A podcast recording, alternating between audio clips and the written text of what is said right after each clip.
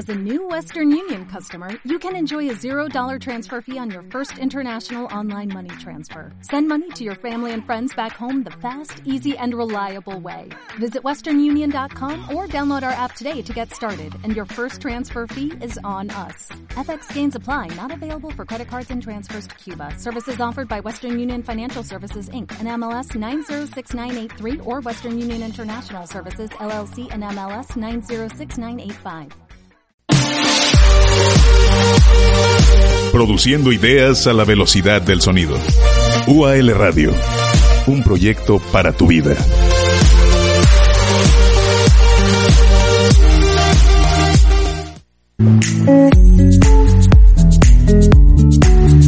Escúchanos en vivo en ualmedia.online diagonal radio y en mixlr diagonal UAL radio.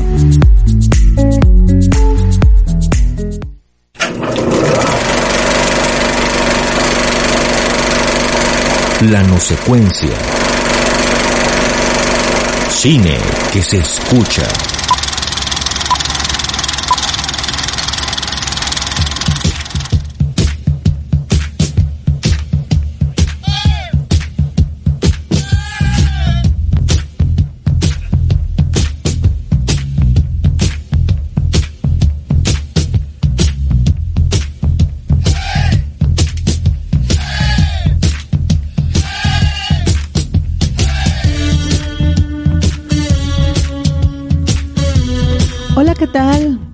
¿Cómo están en este tiempo de contingencia, en este tiempo de coronavirus? Estamos trayéndoles desde UAL Radio el entretenimiento cinematográfico que se escucha en plano secuencia. Es nuestro segundo programa, estamos muy contentos de estar aquí. Si ustedes nos están siguiendo en vivo en Facebook, se darán cuenta que estamos todos los maestros de la Academia de Comunicación, así que listos para un programazo donde vamos a comentar las películas que han hecho eco en Netflix, que son El Irlandés, Los dos papas e Historia de un matrimonio. Y obviamente este programa es para todos ustedes. Comenten, eh, digan sugerencias. Si ustedes saben algo de las películas, algunos datos curiosos, también compártalos en Facebook. Las el Facebook de la Universidad de América Latina es FB, diagonal Universidad UAL, el podcast UAL Radio y en el podcast de Spotify búscanos como UAL Radio. Además, por gualmedia.online diagonal radio y mixlr.com diagonal UAL radio. Presentamos entonces a nuestros amigos y colegas de la Academia de Comunicación. Profe, ¿cómo está? Hola, buenos días, qué gusto saludar a todo el auditorio, qué gusto en estos tiempos de contingencia viral, pues que nos podamos hacer también un espacio viral para que el ocio a través del cine pueda llegar hasta tu tiempo y puedas darle un sentido a este momento en donde de repente la pantalla puede convertirse en un excelente amigo, en una manera de pasar el tiempo muy productiva y muy importante. Y bueno, pues los tips que aquí este, estaremos dando seguramente te van a servir para este efecto. También nos encontramos con la maestra Elsa. ¿Cómo te va? Hola Lucy, ¿cómo estás? Maestra Lucy Espinosa, maestro Eduardo Garzón. También nos acompaña Lina Navejas, ¿cómo estás? Bienvenida. Muchas gracias. Y eh, también maestro Noé Gallegos, el crack, Hola. aquí en la, en la operación técnica. Como bien dicen maestros Lucy, Eduardo, eh, pues estamos en cuarentena, aprovechen, véannos, escúchennos en vivo y en directo a través de Facebook, somos una opción gratis. Además, creí que ibas a decir, Lucy, este programa es patrocinado por la Universidad de América Latina. Clase. creí que lo ibas a Casi. decir, casi, casi.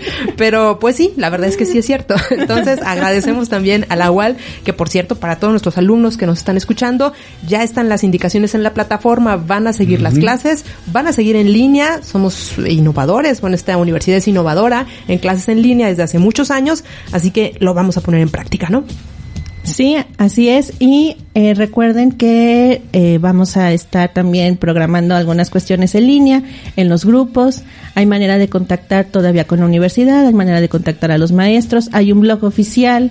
Ustedes sigan también en la página oficial de Facebook de la Universidad de América Latina para que también se estén enterando por medios institucionales de lo que va a suceder en estos días. Muy bien. Lina, bienvenida. Hola, gracias. Muchas, muchas gracias por la oportunidad, por estar aquí con ustedes. Eh, bueno, igual que mis compañeros, chicos, alumnos y demás maestros, compañeros de esta gran universidad, recuerden tiempo de contingencia, tiempo de estar guardados en casa. Traten de pasarlo lo mejor posible con sus familias, dedíquenle el tiempo que le dedicaban usualmente a su estudio dedíquenselo hoy en día con más ganas. Y como, bueno, la maestra Lucy ya lo dijo, la universidad todavía va a estar operando, aunque sea así a distancia, va a haber recursos telefónicos. Tenemos ya habilitada nuestra página de internet, nuestra página oficial de la universidad, ya modernizada, adaptada para todos ustedes y nosotros dentro de esta contingencia. No le hagan a la flojera pongan atención a sus clases, entren a sus plataformas, chequen las indicaciones de sus maestros, los comunicados oficiales, no hagan caso de rumores de pasillo. Así es. Y precisamente en tiempos de contingencia uno se queda en su casa y a veces dice, ¿qué hago? Sí. Me estoy volviendo loco. Opciones, por favor. Exactamente. ¿Qué empezamos a ver? Recomendaciones. Amazon Prime. También. Claro. Sí, Disney va a adelantar ya su entrada a, Sí, ya. a su plataforma que había pospuesto. El Disney para, Plus. Ajá, para el 2021, Genial. pero bueno, aprovechando que los niños están en casa, pues rápido, hay que aprovechar. Y, Eso está genial. Y es demasiado eh, el momento que te das cuenta que si quieres acceder a otras cosas de diversión, necesitas ya cuatro o cinco plataformas diferentes. Y eso también dices, ay, hay una otra página que me recomiendes, por favor. Porque te genera un gasto extra bastante pesado. Porque tú dices, bueno, ok, yo pago Netflix, pago el paquete básico, son 160 pesos más o menos, ¿no? Pago Amazon Prime, el básico son 99 pesos al mes. Súmale, ya son 300 pesos al mes en plataformas. Viene Disney Plus, ya más dedicado para los pequeños y los que tenemos niños en casa, dices, ok, ya hiciste labores, ya hiciste tareas, ahora sí diviértete un rato, invierte lo que te gusta, 200, 300 pesos más, ya son mil pesos si te vas así bajita la mano al mes, entre 600 a mil pesos en plataformas. Entonces de repente la opción del internet y de las páginas gratuitas, híjole, a lo mejor sueno mal, pero... No, es No, es- y es muy interesante. cierto.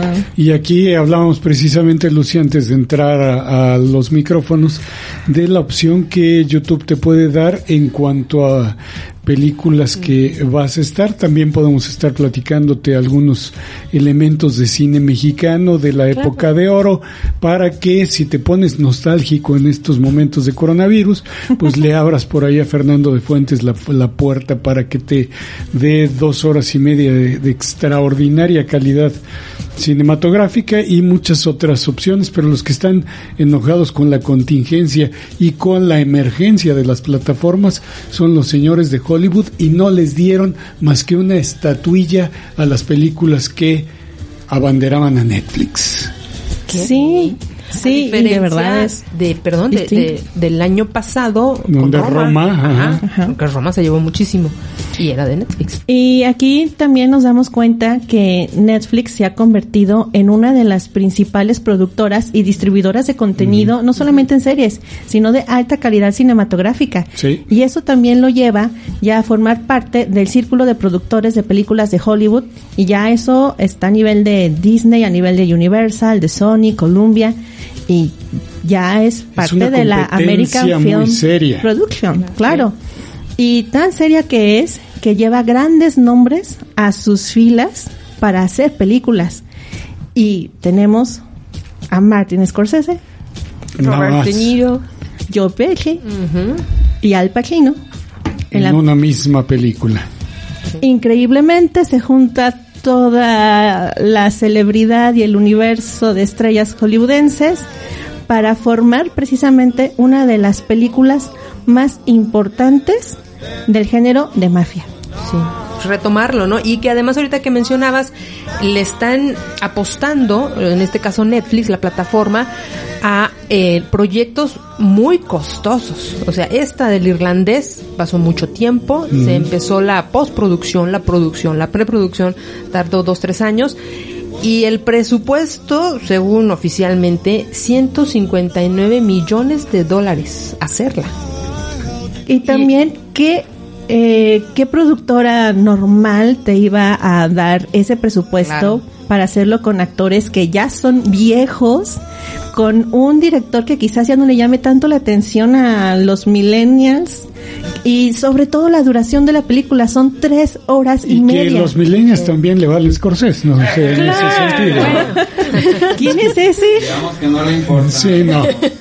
Sí, entonces eh, también era un gran riesgo para las productoras normales comerciales eh, juntar para ese proyecto y sobre todo con la tecnología que utiliza Guillermo Prieto para rejuvenecer a esos tres Rodrigo. actores. Rodrigo. Prieto, sí. Ajá. Sí, y, y bueno, y nada más el para... maquillaje es fantástico y la, la los efectos visuales para tratar de, de hacernos un rostro fresco de Robert De Niro es extraordinario porque sí se logra en muy buena medida. Sí, la, inversión en la tecnología, ¿no? Los elementos técnicos que son muy valiosos, innovadores, que tuvieron que desarrollar para esta película y que van a quedar, pues, para la posteridad. Pero nada más para agregar, de los 150 millones de dólares que costó, eh, sí se presentó antes de que saliera en la plataforma el estreno en algunas salas de cine, en algunos países, y solo recaudó 8 millones.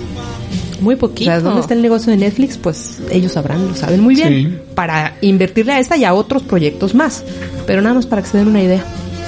Sí, y suele generarse esta situación también con una controversia que hubo años atrás en el Festival de Cine de Cannes, donde también se presenta Otia, que también es del mismo director de Parásitos, y decía, no, es que el cine se tiene que ver en el cine, ¿cómo vamos a premiar nosotros eh, películas que son para ver en una laptop o que son para ver en tu tele? Porque eso ya no es cine.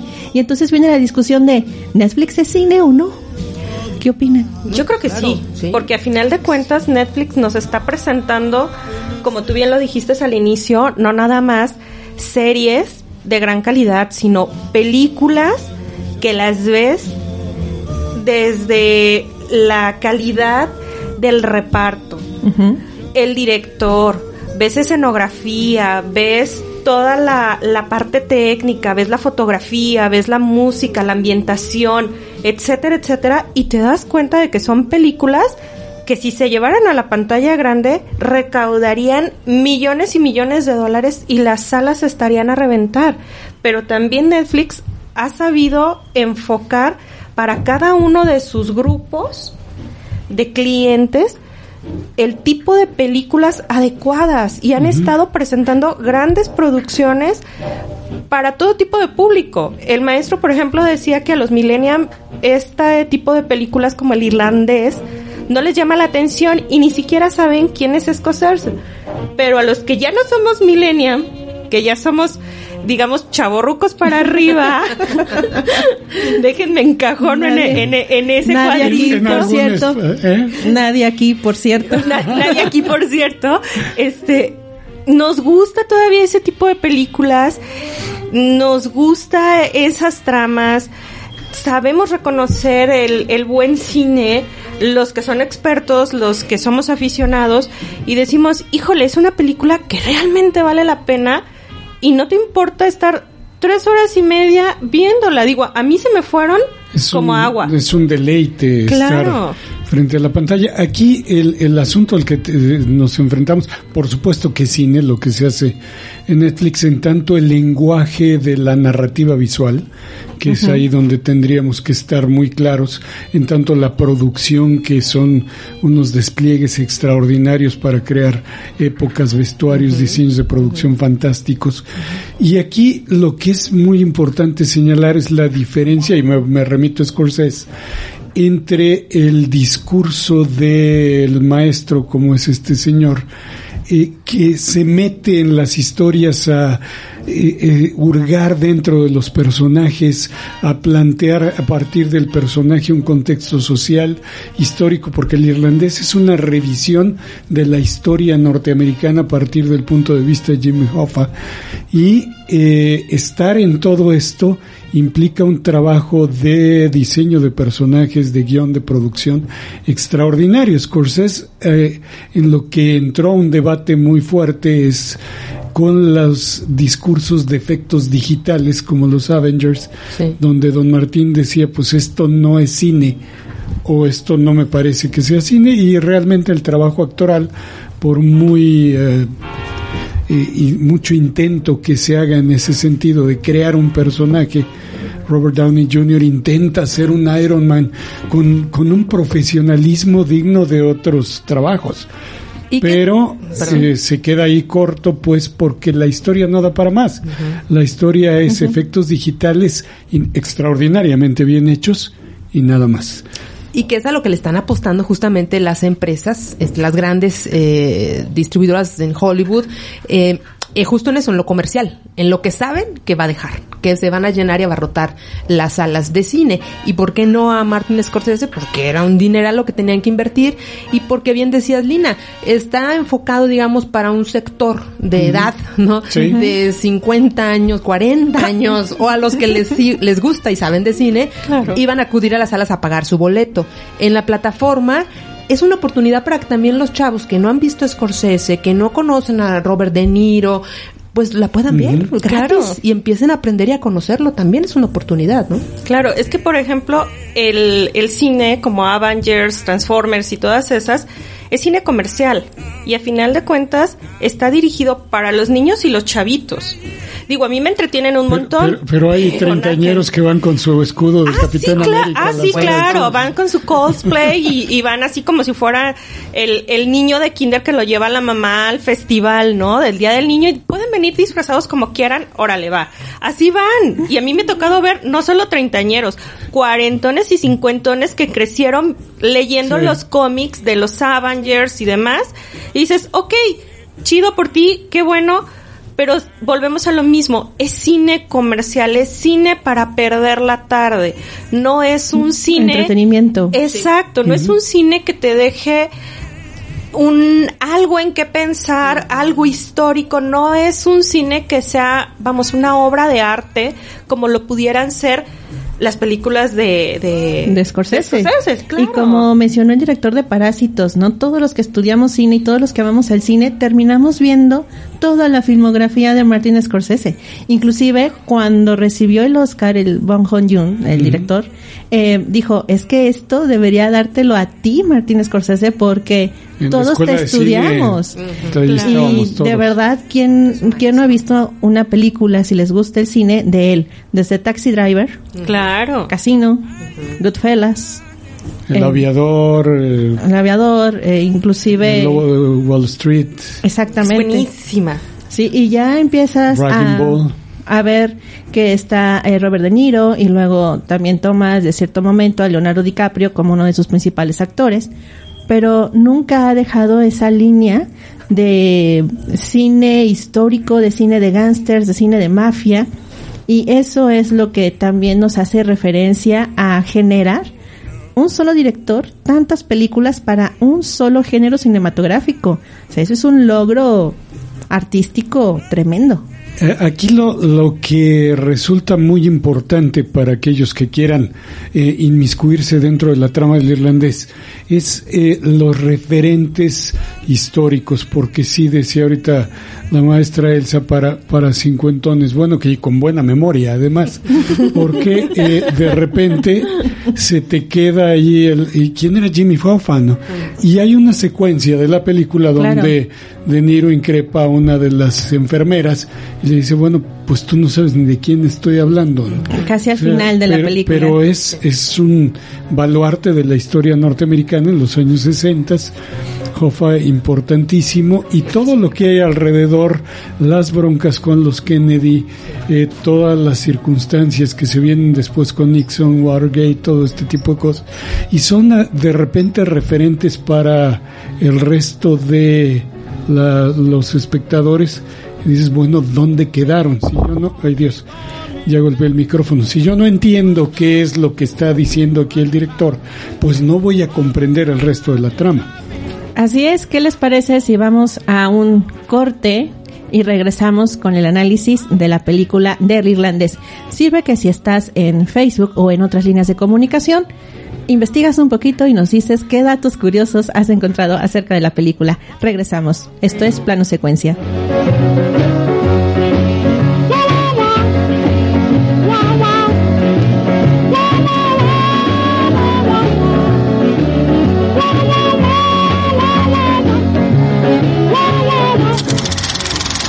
¡Corte! ¡Corte!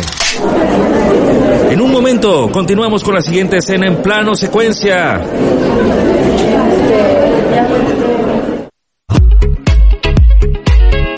Vibraciones sonoras que nos envuelven. UAL Radio. Un proyecto para tu vida.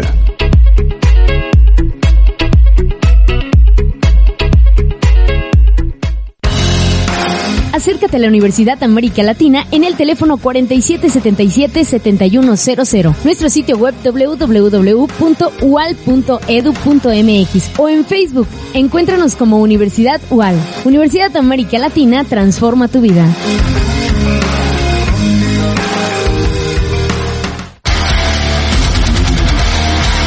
Atraviesa el umbral del sonido. Incita tus sentidos y déjate llevar por la vibración musical.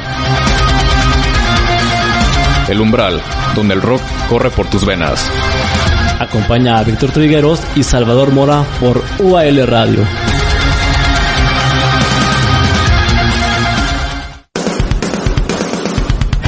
Las voces ayudan a reconocernos. Charla todos los lunes a las 8 de la noche en UAL Radio.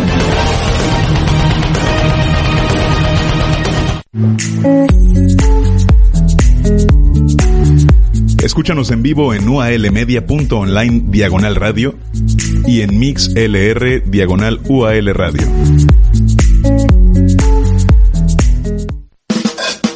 Universidad América Latina te ofrece bachillerato intensivo semiescolarizado, licenciaturas y posgrados con flexibilidad de horarios y excelente contenido académico. Es hora de iniciar. Universidad América Latina transforma tu vida.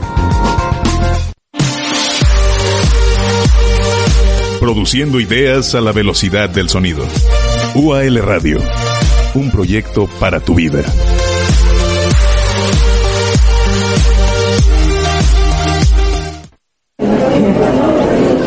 Atención, la función reiniciará en segundos. Se les recuerda respetar sus lugares y no aventar las palomitas.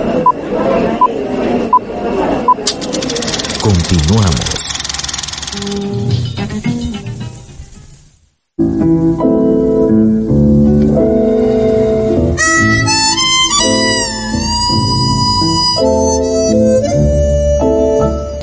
Regresamos a este plano secuencia comentando la película de Er- El Irlandés de Martin Scorsese, protagonizada por Robert De Niro, Al Pacino y Joe Pesci, que salió de la jubilación precisamente para realizar este proyecto.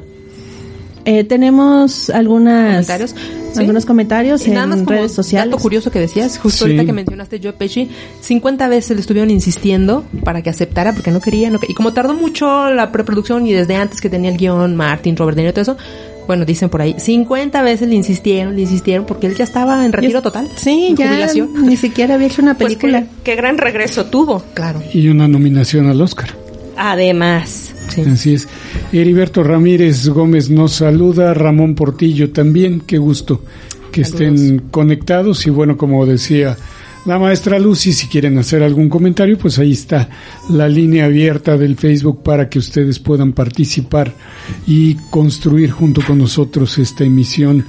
Y bueno, entrando eh, a estos tres grandes actores, porque además los tres se llevan nominaciones para el Oscar, De Niro por eh, Guasón, pero este También por irlandés estuvo por nominado irlandés, a mejor, mejor, eh, actor, actor de reparto y a mejor actor. a mejor actor, así es.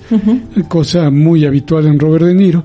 Eh, Al Pacino muy bien en su Jimmy Hoffa y Joe Pesci sensacional simplemente en su papel. Ahora como jefe y patrón de De Niro, cosa que había jugado roles revés. diferentes en. Casino o en Sí. Goodfellas, siempre subordinado el personaje de De Niro. Extraordinarios los tres personajes, realmente muy bien construidos, muy bien armados y con una visión interesantísima de los vínculos, de esto que los norteamericanos hacen de manera muy curiosa, o, o son unos expertos en la autocrítica y el harakiri, o nos avientan a los latinoamericanos toda la bronca de las mafias y del delito. Porque resulta que pues la película plantea con toda claridad la vinculación entre el sindicato más poderoso de los Estados Unidos y el líder más importante que era Jimmy Hoffa con la mafia y cómo todo esto se permeaba a través de eh, fenómenos como Cuba donde la mafia tenía ahí intereses tremendamente sólidos y a través de los sindicatos y a través de estos se manejaban estos intereses con apariencia legal, algo que pues Jamás se sucede en ningún lado. Se replica como modelo de acción. Los en sindicatos relacionados con la mafia y la política, ¿cuándo? ¿En dónde? ¿En dónde? Con los Eso no es cierto. No, no, nada No, los ver. sindicatos jamás influyen en las decisiones gubernamentales, ni en elecciones presidenciales, ni en nada. ¿Quién le dijo eso, maestro? Por Dios. Fidel Velázquez, pero dijo, No, pero... Se lo digo. fue un prodigio de ultratumba de mi parte. Re- revivió a los muertos, maestro. ¿Qué les parece si escuchamos los primeros minutos de secuencia de El Irlandés? Va. Excelente.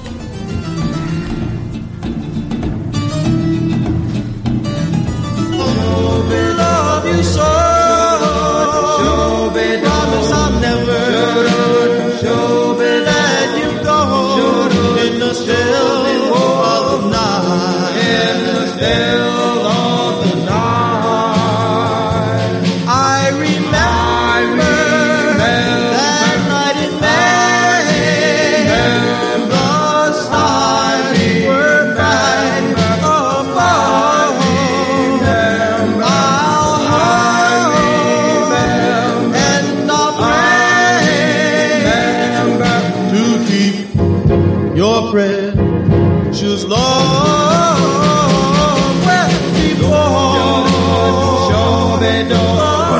joven, cre- creía que los pintores de casas pintaban casas.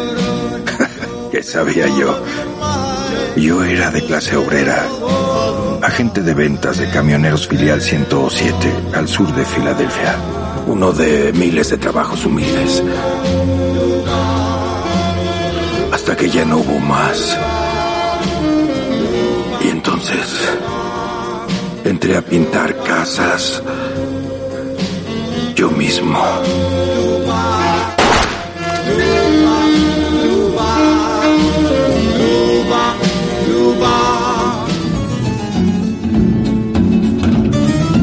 ¿Qué les parece esto de pintar casas A domicilio. a domicilio, por claro. supuesto? Pues más Y bien, con esos materiales que se adhieren bien a la pared. pues más bien salpicar casas, ¿no? Es un estilo Pollock. Pintura bien. estilo Pollock.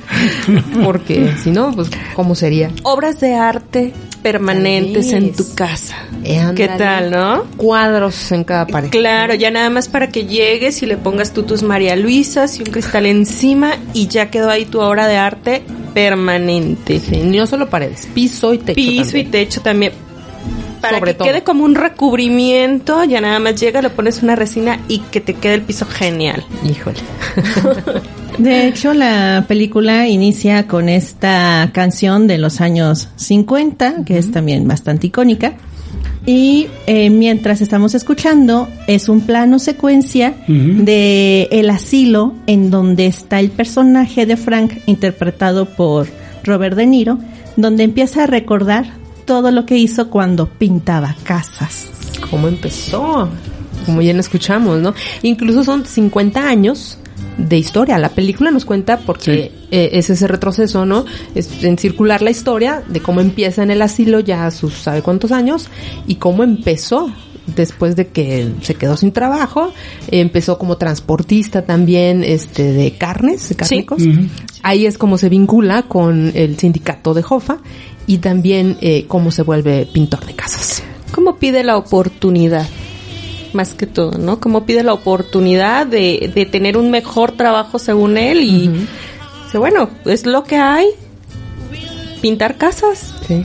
Y la relación con la familia, ¿no? Ah, sobre Las hijas. todo. Sí, la hija que admiraba demasiado a, a Jofa Jofa. y cuando se entera de que su padre puede estar inmiscuido ahí en varios delitos con él y su desaparición, le deja de hablar completamente. Sí. Y esa relación también se ve a lo largo de todo el tiempo que dura la película, no solamente en las tres horas y media de duración real, sino también en los 50 años que pasan durante toda esta película. Y por cierto, esa hija es Ana Paquin, que qué buen, bueno, después de ganar el Oscar por En el, el piano, piano. ¿no? Recuerdan Una a los muy 10, buena 11 años de edad, en el 93, pues como que desapareció un poco, ha hecho alguna que otra película. Hizo una serie en HBO también muy buena que se llama True Blood. Sí, True Blood. De acuerdo. Y también estuvo nominada a varios Emmys Ujú. y a Globos de Oro por esa interpretación, pero a partir de ahí mm, también se había desaparecido. Algunos también la recuerdan porque fue Rogue en X-Men. Ah, exactamente. El piano, una película extraordinaria de Jane Campion, una directora neozelandesa que después se va a perder del firmamento. Pero con esa un- película- Un par de, de proyectos muy fallidos después de El piano, gana la Palma de Oro en Cannes y después de esto Jane Campion se va y, y buen- buena acotación esta de, de Ana. Y ahora eh, lo que oíamos al principio de este bloque, la música, cómo la música se vuelve un referente para llevarnos a diferentes eh, etapas. Y aquí Scorsese es un maestro, lo hizo muy bien Cuarón en Roma. No- Nos llevaba, bueno, los que somos contemporáneos de Cuarón, pues estábamos oyendo a Leodán en, en alguna manera, ¿no? De alguna forma. Pero eh, Scorsese nos va llevando también por la historia a través de la música. Y esto se vuelve un protagonista de esta narración histórica bien importante. Cada etapa es reflejada por alguna música que sí la, la remite, pero de inmediato, ¿no? Muy bien escogida la música, muy bien adaptada a las escenas. Sobre todo, muy bien compaginada. Hay, hay una secuencia donde está eh, viéndose un homicidio justamente al ritmo, la edición de lo que está llevándonos la música. Es una edición extraordinaria. Sí, la edición es eh, magnífica. También, insisto, la fotografía. Y qué tal si escuchamos precisamente la llamada, que también es una de las escenas importantes en la película del irlandés, donde Joe Pesci le dice a Robert De Niro, el personaje de Frank, que le va a presentar a alguien bien importante y resulta ser el líder sindical.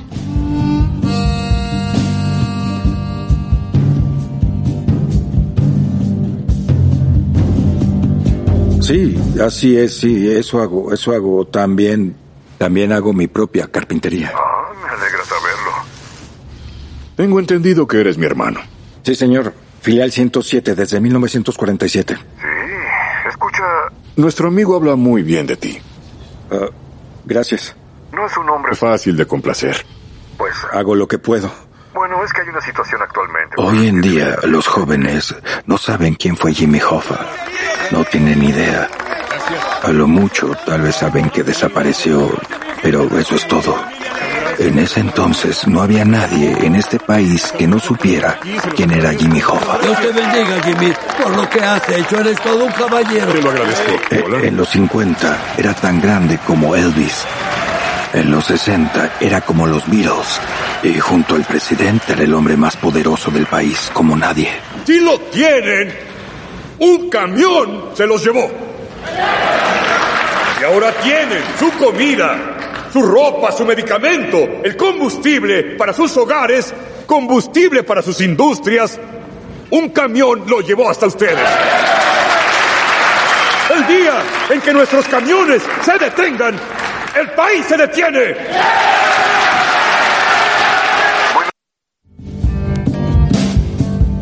Y escuchamos, y escuchamos precisamente la llamada donde dice no solamente pinto casas, también soy carpintero, tratando de, eh, digamos, Elevar su estatus. Y también el discurso del sindicato de Jimmy Hoffa, que era el sindicato de transportes, por eso él se involucra también con él y eh, lo escuchábamos, ¿no? Era tan importante como Elvis, tan importante como los Beatles y también tan importante como el presidente. Inclusive en las escenas de la película hay una implicación de que él prácticamente no quería que Kennedy eh, fuera muerto, ¿no? y prácticamente también te das cuenta de todo el poder que tenían y ese poder y ese ego lo lleva a una resolución en el clímax bastante importante que igual tú también como espectador intuías pero no querías que pasara.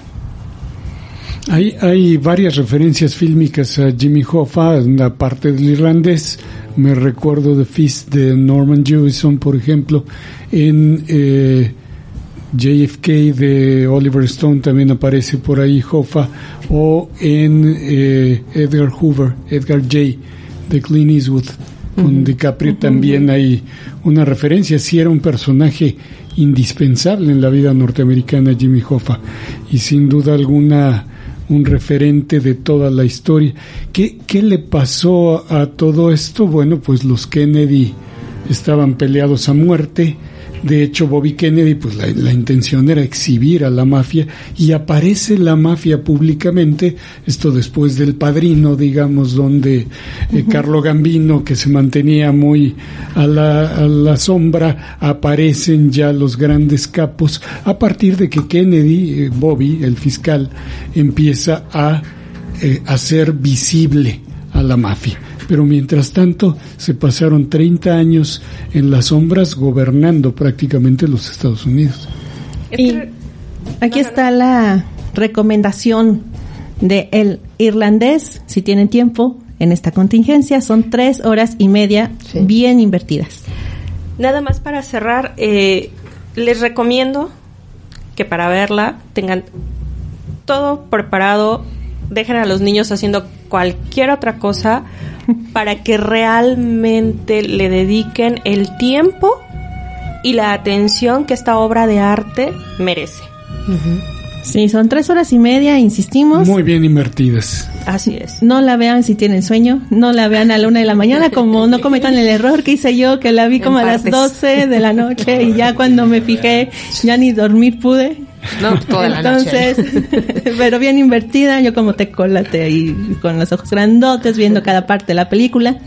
Excelente, entonces, excelente dirección, actuaciones impecables, buen diseño de producción, buena caracterización, excelente fotografía de este mexicano Prieto y también excelente música. O sea, no hay más para recomendar la película de El Irlandés. Y, y justamente Rodrigo Prieto mencionaba por ahí, utilizó para esto de las décadas, los 50, 60, 70, utilizó distinta tecnología para que se viera o que se notara diferente en las tomas, ¿no? Si se notara además de la música, del vestuario, que también fue todo un show, porque fueron muchísimas escenas, muchos actores, fue todo eh, muy en grande.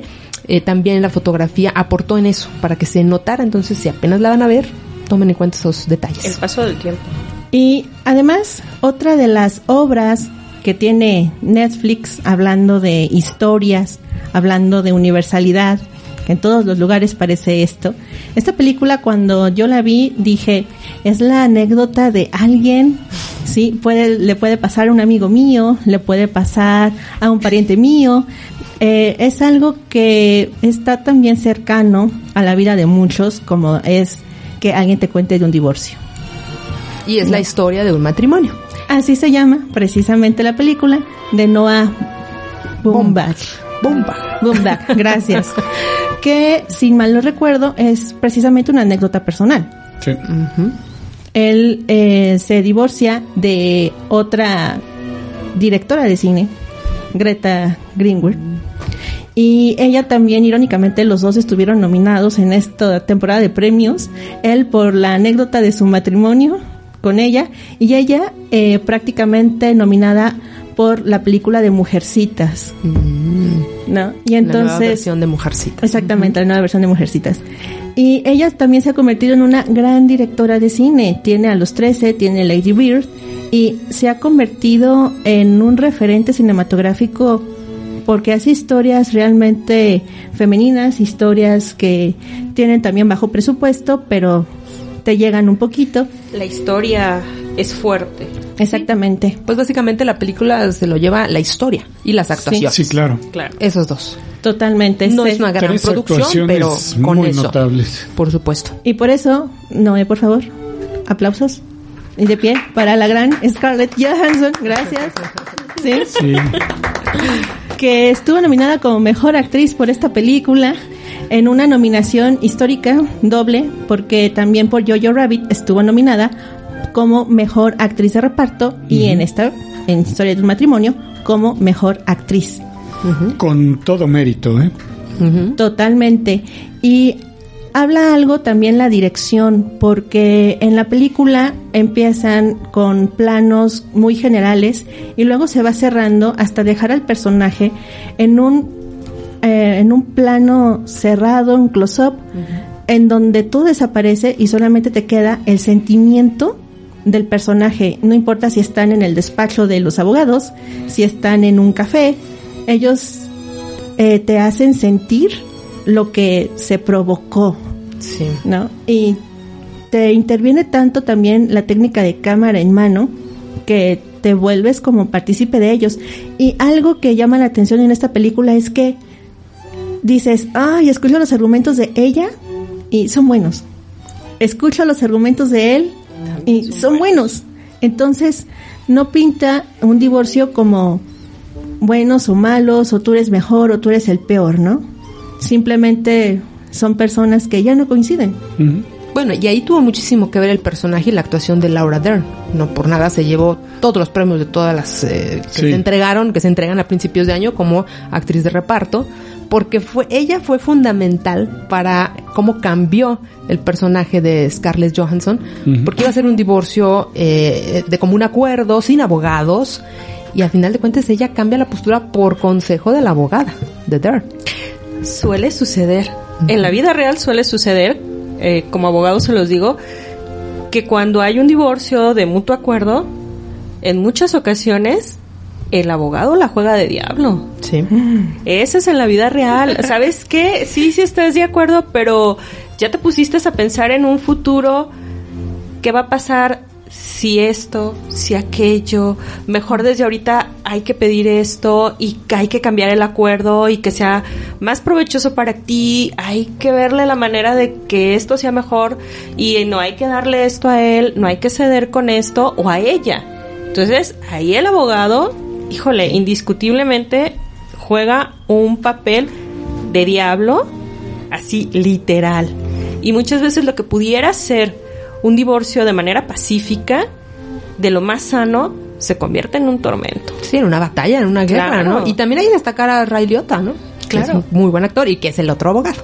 El- Exactamente. El caro, el acomodado, pero que le da batalla. Claro, porque también ahí te tienes que te, el- en- te, te enfrentas a la contraparte. Ya nada, ya no nada más es los deseos o lo que le implantas en el cerebro a tu cliente es lo que el otro abogado tu contraparte está haciendo también su labor. Entonces, de ser una cuestión pacífica se vuelve una batalla entre abogados y desgraciadamente entre los cónyuges que se están queriendo separar.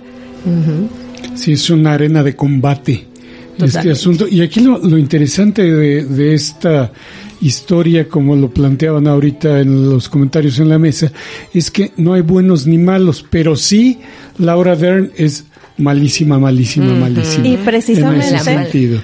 vamos a escuchar uno de los principales monólogos que tiene el personaje de Laura Dern acerca de los estereotipos. Este monólogo es cómo se hacen los sí. estereotipos en dos minutos.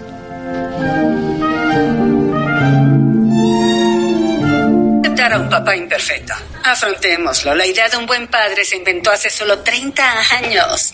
Antes de eso se esperaba que los padres fueran silenciosos y ausentes y poco fiables y egoístas. Podemos decir que queremos que sean diferentes, pero en un nivel muy básico los aceptamos. Los amamos por sus falibilidades, pero las personas no aceptan esas mismas fallas en las madres. No lo aceptamos estructuralmente ni espiritualmente, porque la base de nuestra, lo que sea, judío-cristiana es María, madre de Jesús, y ella es perfecta.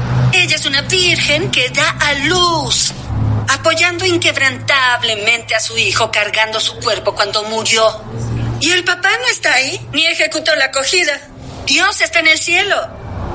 Dios es el Padre y Dios ni siquiera se presentó. Así que tienes que ser perfecta. Y Charlie puede ser un pendejo y no importa. Siempre serás juzgada bajo un estándar más alto y diferente. Y eso está jodido. Pero así es como es.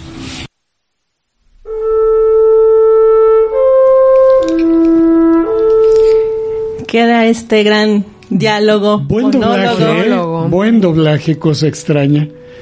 Sí. Bien la actriz de doblaje, muy bien. Hay que reconocérselo.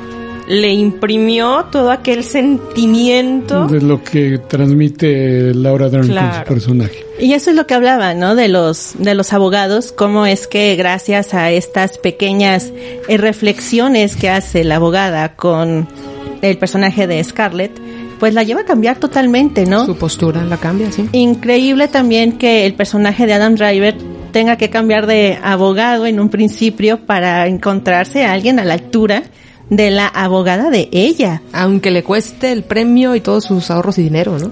Inclusive una beca. Es que déjame decirte, es cuando estás en la vida real en una situación así y tu contraparte es un top súper alto, tú como abogado o te pones las pilas o tu cliente te va a desechar y va a buscar a otro abogado que sí le alcance a dar batalla a esa contraparte, porque lo que menos quieren es perder. Claro. Y ahí hay que destacar el primer abogado, ¿no? Alan ah, Alda. Alan Alda, Buenísimo, sí. ¿no? Sí, muy Clásico de la serie MASH y otras películas. Qué bueno recordarlo y verlo ahí en un papel de un abogado tradicional que al final le dice, ¿sabes qué? Pues vas a perder, mejor búscate otro, ¿no? Porque él es muy pacífico Yo- por las sí, yo no buenas. puedo con ella. No puedo. Y también, oigan, en lo personal, a mí también me gustó mucho ver a Julie Haggerty. Que Ah, recordarán, sí, la ¿y mamá. dónde está el piloto? Esta comedia uno y dos, pues para mí muy buena, de los ochentas por ahí. Sí. Así es. Eh, y qué bueno verla, ¿no? Como la mamá de, de Scarlett Johansson. También muy buena En actuación. un papel muy serio. Sí, porque además la suegra, ¿no? Que quiere mucho a, al, Al yerno. al yerno. Pues La ponen en una dicotomía, ¿no? De hecho- Apoyar a la hija, pero pues no es... Además, el personaje de, de Adam no es malo tampoco. No. es un mal marido. Es lo que sobresale en toda la historia. Ninguno de los dos es mm, pintado como el villano. Los villanos aquí son los abogados. abogados. Regresamos a plano secuencia. Seguimos con el análisis de historia de un matrimonio. Recuerden, estamos en UAL Radio, en Facebook, diagonal UAL Radio, en mixlr.com, diagonal UAL Radio. Continuamos.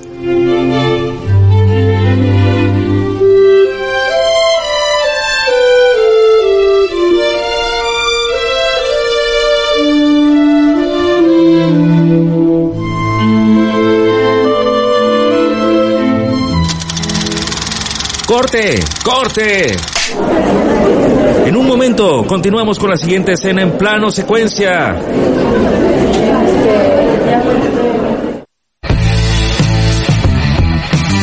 Atmósferas sónicas que envuelven tu mente. UAL Radio, un proyecto para tu vida.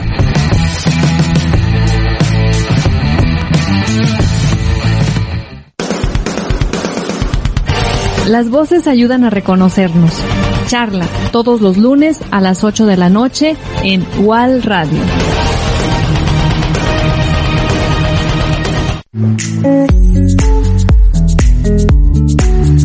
Escúchanos en vivo en ualmedia.online diagonal radio y en mixlr diagonal UAL radio.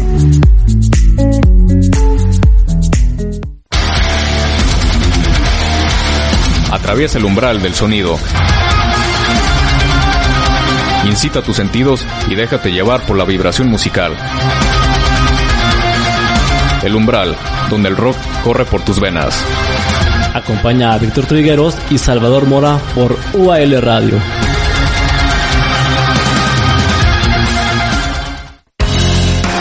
Acércate a la Universidad América Latina en el teléfono 4777-7100, nuestro sitio web www.ual.edu.mx o en Facebook. Encuéntranos como Universidad UAL. Universidad América Latina transforma tu vida.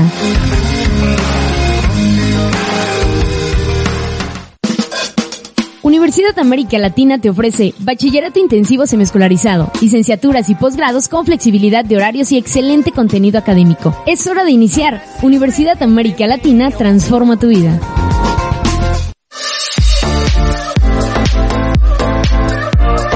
Para que las ideas trasciendan, necesitan materia. UAL Radio, un proyecto para tu vida.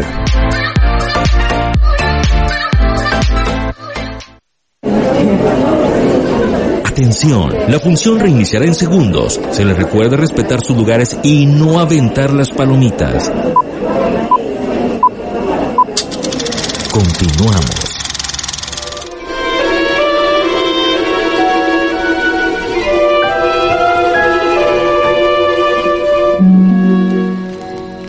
Regresamos a plano secuencia. Saludos a Ramón Portillo, saludos a Laura Fernández Arteaga. Muchas gracias por los saludos a todos los maestros.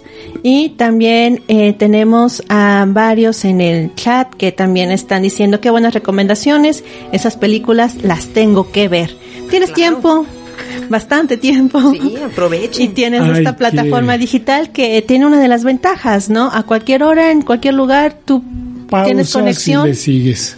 Exactamente. Continuamos entonces con el análisis de historia de un matrimonio en donde llevamos a cabo la cuestión de la actriz de reparto, ¿no? Que hace que cambie literalmente los protagónicos. Y eso es lo que hace una verdadera actriz de reparto. Hay, hay algo que me llama mucho la atención de la película que es cómo evoluciona el discurso femenino a lo largo del tiempo.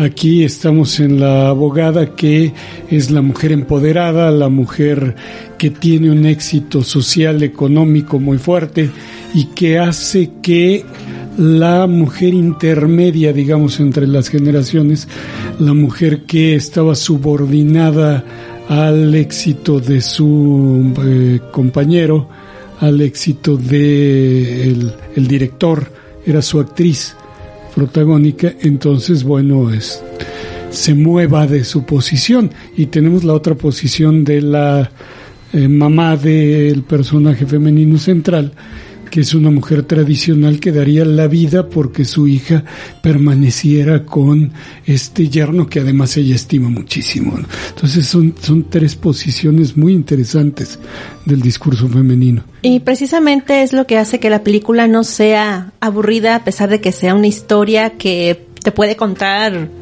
alguien, amigo. ¿no? Cualquier amigo, exactamente. Y cómo se involucra y cómo se va en esta trama, sobre todo cuando empiezan con las cartas en una terapia de parejas tratando de salvar ese matrimonio. Y después al final te das cuenta que si se hubieran leído esas cartas, a lo mejor la historia hubiera tomado Cambiado. otro tenor, ¿no? Sí. Sí, faltó comunicación desde el principio, ¿no? Desde el momento en que ella decide no compartir lo que sentía y pensaba en esa carta y él pues se enoja, se molesta y desde ahí ya tronó todo. Y una serie de lo que se dicen como los abogados, empezando por Laura Dern, lo toma en contra cuando dices, a ver, o sea, eso eh, o sea, no tenía esa connotación, pero lo usan como una herramienta para dar la batalla legal y cómo todo se va complicando por eso, por la falta de, de comunicación, como decías Lina, ¿no? Entre abogados lo que dicen es no se, no se reúnan, no platiquen porque pueden cambiar mucho eh, la postura que tengan para su separación. Es que a final de cuentas, eh, el punto de vista del abogado va a ser, para mí es un negocio. Para mí es un negocio que a mí me va a representar ingresos. Muchos, pocos o medianos. Entonces a mí como abogado no me conviene que si mis clientes o mi cliente me está contratando para que lleve su divorcio de mutuo acuerdo, se vean. Y más cuando es una pareja que no ha dejado de quererse, que las diferentes circunstancias de la vida los han llevado por caminos e intereses diferentes, crecimientos diferentes, ya no coinciden, ya no conviven, o como bien lo decíamos al inicio de, de, de este programa ah, tras cámaras, digamos, eh, muchas, muchas, muchas de las ocasiones no es que se te haya acabado el amor, sino que simplemente creciste y evolucionaste, cambiaste, tu rumbo de vida es otro, tus intereses son otros. Entonces la pareja, pues no es que hayan dejado de quererse, pero ahí viene el abogado malo, por así decirlo, Sí. que lo que busca es esa cuestión económica para provecho propio. Entonces a ti como abogado no te conviene de que se vean y se vayan a ver con esos ojitos de borreguito, de que, ay, sí te quiero, como que siempre no me divorcio. Y entonces ahí entra tu labor de cizaña, ¿no? Ahora sí que viene el diablo y mete la cola y sabes qué, no le hables, no contestes mensajes, lo menos posible. Tienes hijos, manda que los entregue a alguien más, que los recoja alguien más, o limítate al buenos días, buenas tardes y san se acabó. Y eso se refleja en los colores utilizados en los vestuarios de los personajes, porque los dos personajes principales siempre utilizan colores claros y siempre están como en entornos iluminados, minimalistas, y la abogada siempre está con vestidos un poco entre rojos, negros, eh, que se notan muy costosos en un ambiente pesado de oficina. Entonces, y la oficina muy recargada de adornos y de cosas diferentes.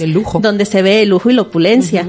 Entonces también, al momento en que quieres trasladar eso en la pantalla, el color, el vestuario, la utilería, te sirven demasiado para dar a entender precisamente lo que nos acaba de explicar Lina. ¿Qué tal si vamos a escuchar esta escena que forma parte del clímax de la película, donde ellos dos se pelean y prácticamente uno desea la muerte del otro? Regresas a tu vida antes de conocerme. Es patético. Las personas me decían que tú eres demasiado egoísta para ser un gran artista y yo siempre te defendía. Por supuesto que tenía razón. Hoy tus mejores actuaciones quedaron atrás. Volviste a ser una farsa. Tú jugaste con mi mente. Eres un maldito villano. ¿No quieres presentarte como la víctima porque es una buena estrategia legal? Bien, pero tú y yo sabemos que escogiste esta vida. La quisiste hasta que ya no. Tú me usaste para poder salir de Los Ángeles. Yo no te usé. Lo hiciste y luego me culpaste por ello. Siempre me hiciste saber lo que estaba haciendo mal, lo que no estaba logrando. La vida contigo era gris.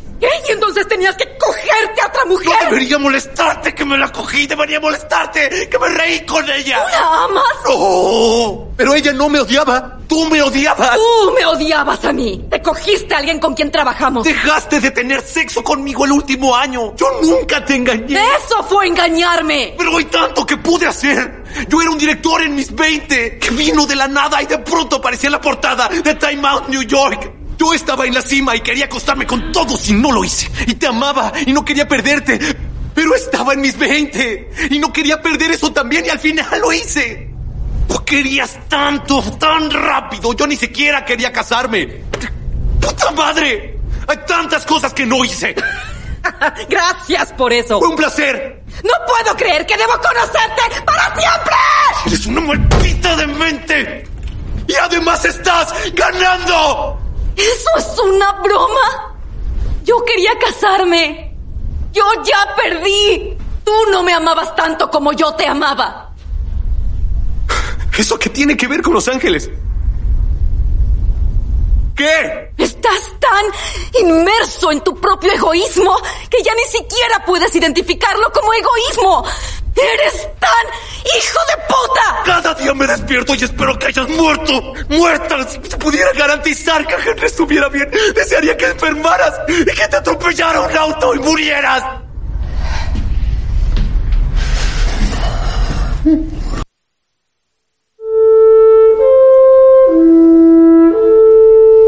Pues ahí está, efectivamente, la escena clímax, que se te enchina la piel, efectivamente ahí sientes, porque yo durante toda la película sí sentí el personaje de Adam como que aguantó, aguantó, aguantó, no sabía bien, aguantó, la llevó pacífica, hasta me llegó a molestar decir, bueno, este hombre tiene atole en las venas, pero llegó el momento, esta escena justo un- minutos antes de terminar la película, donde saca todo y explotan los dos personajes, ¿no? Y es justo en la historia, la escena clímax. Y muy bien interpretada. Claro, o sea, es que se lleva la película, eh, las actuaciones, definitivamente. Realmente pareciera que son un matrimonio en batalla por divorcio. Realmente, se las crees. O sea, no es Scarlett, no es Adam, son realmente un matrimonio pasando por ese difícil trance. Sí, y tampoco es eh, ver también a los personajes de otra manera, porque entre ambos son bastante humanos, son bastante empáticos uno con el otro y en ese momento cuando se gritaron y se dijeron de todo, te das cuenta de que lo que no se dice al final explota. Totalmente. Y además, cabe señalar lo que al principio del programa, Scarlett Johansson, conocida por la taquillera Avengers como la Viuda Negra, Viuda que por cierto se pospuso el estreno de Black Widow por lo del coronavirus, estaba programado para mayo, ahora no hay reprogramación para el estreno. Y es bastante curiosa la historia de Adam Driver porque él apenas empezó a actuar. Él era marín del SEAL de los Estados Unidos. Tuvo algunas cuestiones, tuvo lesiones y ya no pudo continuar.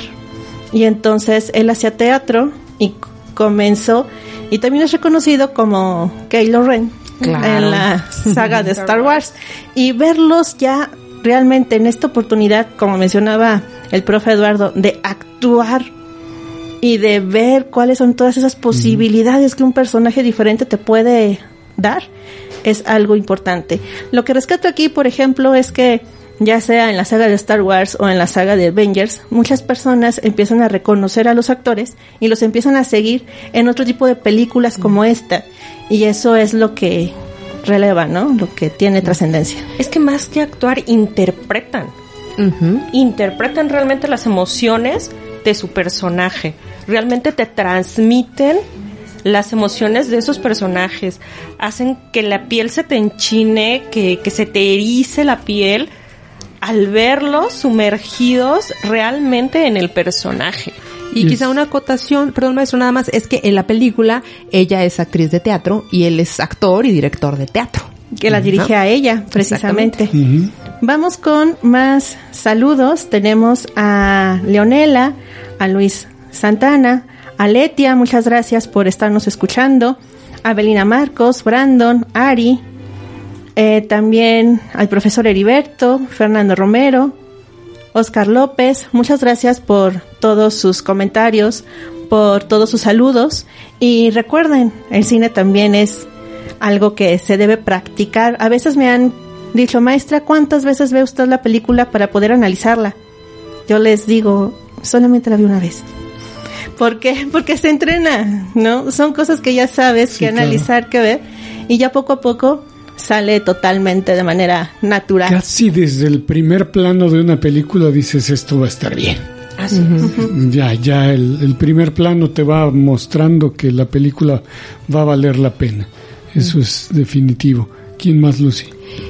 Bueno, aprovecho mientras Lucy checa. También saludos porque nos siguen Laura Gutiérrez. Saludos a Laurita también. A Fer Carapia, a Erika, Erika Pérez, a Patti Vera también, a Rodrigo Romo, Sandra Leal, saludos también. Gracias, Israel Rangel. Y eh, también a Claudia, mi prima, Claudia Arena, saludos. Eh, Maray Colmenares, también muchas gracias. Y bueno, pues decirles que Karen Escamilla también gracias a todos los que se me pasen por ahí. Decirles que cada viernes, todos los viernes más bien, vamos a estar, continuar con este programa hablando de películas, de plataformas, series y de todo lo que ustedes nos compartan o quieren que platiquemos. Sí, eh, Ramón Portillo saluda a todo el equipo y Valerio Rodríguez dice, ¿qué película tan buena es esa de El Irlandés? Sin duda alguna. Totalmente de acuerdo. Perfecto. ¿Y qué les parece si vamos despidiendo el programa con una de las escenas que también es icónica, que corresponde a Adam Driver en el personaje de Charlie, donde él está festejando en el bar que se ganó una beca y de repente eh, le llega el sentimiento porque también sigue queriendo a su esposa, no tiene con quién festejar y se empieza a cantar. Ok, ¿tienen algún otro comentario más? Pues no, nada más. Agradecer a todos los... Perdón, agradecer a todos los que nos siguieron en la emisión del día de hoy y insistir en la recomendación que se pongan esta cuarentena a ver series y buenas películas como, ya lo comentamos, El Irlandés e Historia de un matrimonio. Así es, muchas gracias por escucharnos. Recuerden, todos los viernes vamos a estar aquí en cabina hablando de todo un poco de estas joyitas audiovisuales que se encuentran en diferentes lugares. Pues muchísimas gracias por habernos acompañado a lo largo de esta emisión de Plano Secuencia y la invitación pues ya se las hicieron a todos para que estén ahí, sintonicen y por supuesto sintonicen también las recomendaciones que estamos dando. Muy bien, saludos, hasta la próxima. Lávense las manos, utilicen gel antibacterial y los dejamos con la canción de Adam Driver, Begging Alive, en Historia de un matrimonio.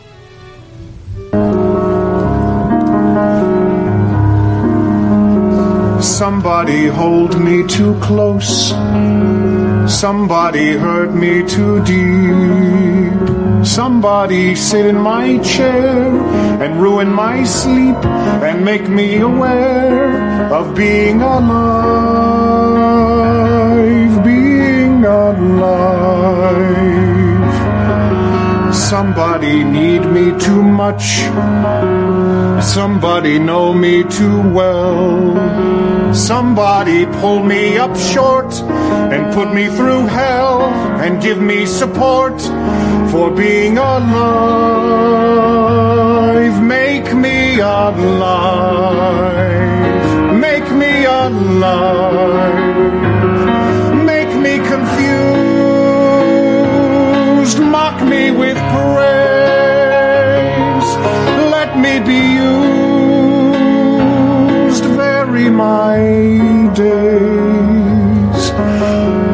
Alone is alone. Not alive.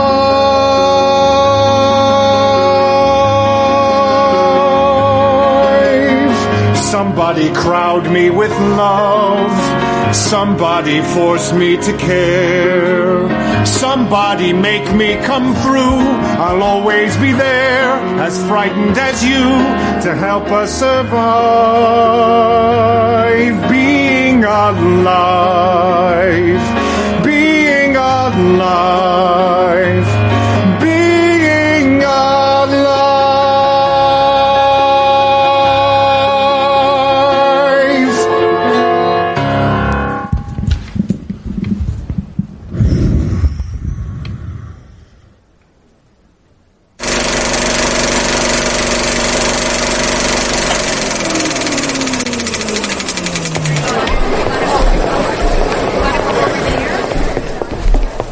Del día ha terminado. Gracias por estar en plano secuencia. Cine que se escucha. Produciendo ideas a la velocidad del sonido. UAL Radio. Un proyecto para tu vida.